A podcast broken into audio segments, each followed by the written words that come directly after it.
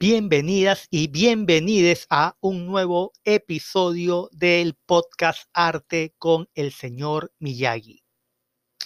Los actuales tiempos de cuarentena nos obligan a repensar y reinventar los vínculos de cariño y el sentido de comunidad.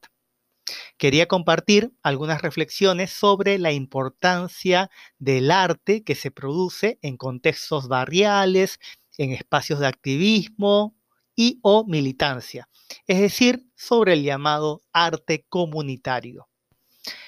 Hace un tiempo pintábamos un mural junto a niñas y niños en un barrio de La Victoria cuando escuché a un niño insultar de modo racista a su amigo. Y además nos dimos cuenta que la mayoría de ellos, de ellas, la mayoría de niños y niñas, se sabían de memoria la canción de la paisana Jacinta. A veces no somos conscientes de la manera en que la mayoría de nosotras hemos crecido interiorizando el racismo, la homofobia, el machismo, lo que significa tener éxito en la vida, entre otros llamémoslo, sentidos sobre la existencia. Hemos interiorizado tanto estas cuestiones que las consideramos normales y ya no nos escandalizan los chistes homofóbicos del grupo de amigues, el racismo del negro mami la paisana Jacinta en la televisión, el estereotipo de belleza que nos imponen los paneles publicitarios, el acoso y la violencia hacia la mujer en los espacios públicos, en el transporte público, en calles, en la televisión peruana. Para muestra solo hay que pensar en cómo las mujeres en programas cómicos y de espectáculos se les suele pedir que se den una vueltita como si fuesen pollo a la brasa o mercaderías. En los debates sobre la libertad de creación con personajes como el negro mama, la paisana Jacinta en la televisión, se suele escuchar el argumento de que son personajes de ficción, que no representan ni al afroperuano, ni a la mujer andina, pero creo que ese no es el punto. El punto es que refuerzan estereotipos negativos sobre el afrodescendiente y sobre la mujer andina de comunidad. Recordemos que un estereotipo es un prejuicio, o sea, un preconcepto, una idea que tenemos previa a la experiencia. Este prejuicio, este preconcepto es aceptado por una mayoría para que se convierta en un estereotipo. Entonces, todo estereotipo es un prejuicio, pero no todo prejuicio es un estereotipo. Ejemplos de estereotipos, es decir, de preconceptos, de prejuicios aceptados por una mayoría, pueden ser, por ejemplo, la rubia tonta, judío tacaño, etc.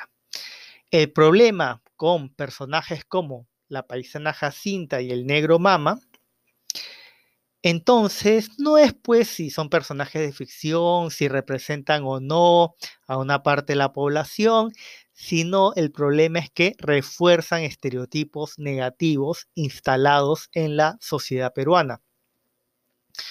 Cuestionar estos sentidos en los medios de comunicación, entre otros, es parte de una batalla cultural por una sociedad más justa e igualitaria. Cuando se habla de cultura o de lo cultural, se alude a las formas de vernos, de sentirnos, de pensarnos en el mundo. Según la UNESCO, la cultura es, abro comillas, el conjunto de los rasgos distintivos espirituales y materiales, intelectuales y afectivos que caracterizan una sociedad o un grupo social. Entonces, la cultura engloba, además de las artes y las letras, los modos de vida, los sistemas de valores, las tradiciones, las creencias. Cierro comillas. Por eso, la costumbre, digamos, de escupir en la calle, el no dar, no ceder el asiento a las personas mayores, el sexismo, etcétera, son parte también de nuestra cultura. La cultura está en constante cambio y por lo mismo en constante disputa por los sentidos comunes y por lo que se considera normal y aceptado, por las formas como nos relacionamos, etc. La cultura siempre está en constante cambio y por lo mismo implica una disputa hacia dónde queremos ir, hacia dónde no queremos ir. Bueno, el hecho que nos haya dejado de indignar la desigualdad, la injusticia, tiene justamente que ver con estas ideas que damos por ciertas y con las prácticas que normalizamos. Por eso, todo proyecto de transformación social emancipadora tiene que ver con la dimensión cultural. Y es por eso que la noción de arte comunitario es tan importante. El arte produce sentido, conocimiento, afecto y por lo mismo disputa sentidos comunes y crea formas de socialización. Desde la plataforma del arte se puede dar batalla a la maquinaria comunicativa neoliberal porque el arte le habla al corazón, a la cabeza de las personas, es decir, a su razón y a su emoción en un solo movimiento. El arte es amor, es vínculo y también es saber, es conocimiento. El arte nos activa la memoria colectiva y permite el encuentro afectivo y creativo con nuestra comunidad. El concepto de arte comunitario designa prácticas artísticas que, se desarrollan desde y para las comunidades. La mayoría de estas prácticas con el objetivo de contribuir a generar dinámicas de transformación social en distintas dimensiones.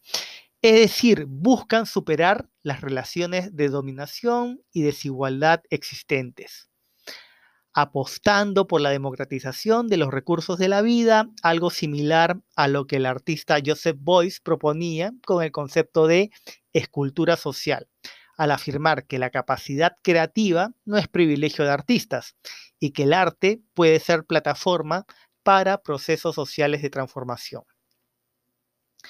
Las prácticas artísticas que se, que se, realizan en los barrios y comunidades organizadas de manera colectiva, con fines pedagógicos, recreativos, políticos, estéticos, etc., demuestran que el arte no solo es una herramienta para pensar críticamente la sociedad en la que vivimos, sino también una gran plataforma de desarrollo humano y social.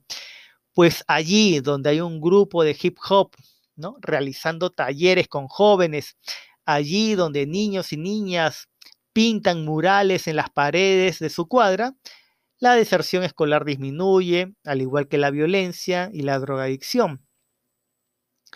Sin embargo, hay poca bibliografía en español sobre arte comunitario. Dos autoras interesantes cuyos, textos puedes buscar en Google son Alfredo Palacios Garrido y Mariana Nardone. La definición de arte comunitario que propone Mariana Nardone, después de analizar distintas fuentes bibliográficas, tanto en el ámbito anglosajón como en Latinoamérica, la definición que propone es la siguiente. El arte comunitario es una actividad de carácter grupal que hace posible la producción artística envolviendo la participación de grupos en un proceso creativo que se desarrolla en la comunidad, entendida en términos tanto de una ubicación geográfica particular, localidad, como de una situación común, grupo relacional, y favorece la colaboración y participación de las comunidades implicadas en la obra. Si bien persigue logros estéticos, implica un, intento de mejora social a través del arte en nuestro bello continente, muchas organizaciones que trabajan arte comunitario están articuladas bajo el concepto de cultura viva comunitaria, sobre todo a partir de programas implementados en distintos países latinoamericanos con gobiernos progresistas a principios del nuevo milenio. En Brasil, Argentina, Bolivia, se destinaron fondos del Estado para fortalecer organizaciones culturales que trabajan en y desde las comunidades, entendiendo el desarrollo en su dimensión humana, social y cultural, es decir, no solo cemento. En el Perú, el programa Puntos de Cultura del Ministerio de Cultura está destinado a apoyar estas iniciativas. En varios gobiernos municipales, además, se han aprobado ordenanzas de cultura viva comunitaria con los mismos fines. Incluso en la Municipalidad de Lima se implementó el programa Cultura Viva. Celio Turino es un referente para acercarnos al sentido de la cultura viva comunitaria. Tuvo un papel fundamental en Brasil a favor del desarrollo de este movimiento. En su libro, que puedes también encontrar en Google, Puntos de Cultura, Cultura Viva en Movimiento, Turino plantea una noción de desarrollo entendida no solo desde la riqueza o la inversión en infraestructura, sino desde lo cultural como generación de nuevas formas de economía, nuevas formas de comportamiento, nuevos valores, nuevos pensamientos. Es importante mencionar, además, que la apuesta comunitaria desde el arte es algo que no se incentiva en los centros de formación artística local, así que hay mucho por hacer. En tiempos de incertidumbre sobre el futuro, estamos, creo yo, llamadas a repensar las actividades de arte comunitario para reforzar nuestros tejidos sociales, imaginar y crear dinámicas de encuentro para conmovernos junto a la otra, al otro, y tejer colectivamente vínculos de cariño que son tan importantes para vivir felices. Muy bien, nos vemos en el siguiente episodio del podcast Arte con el señor Miyagi.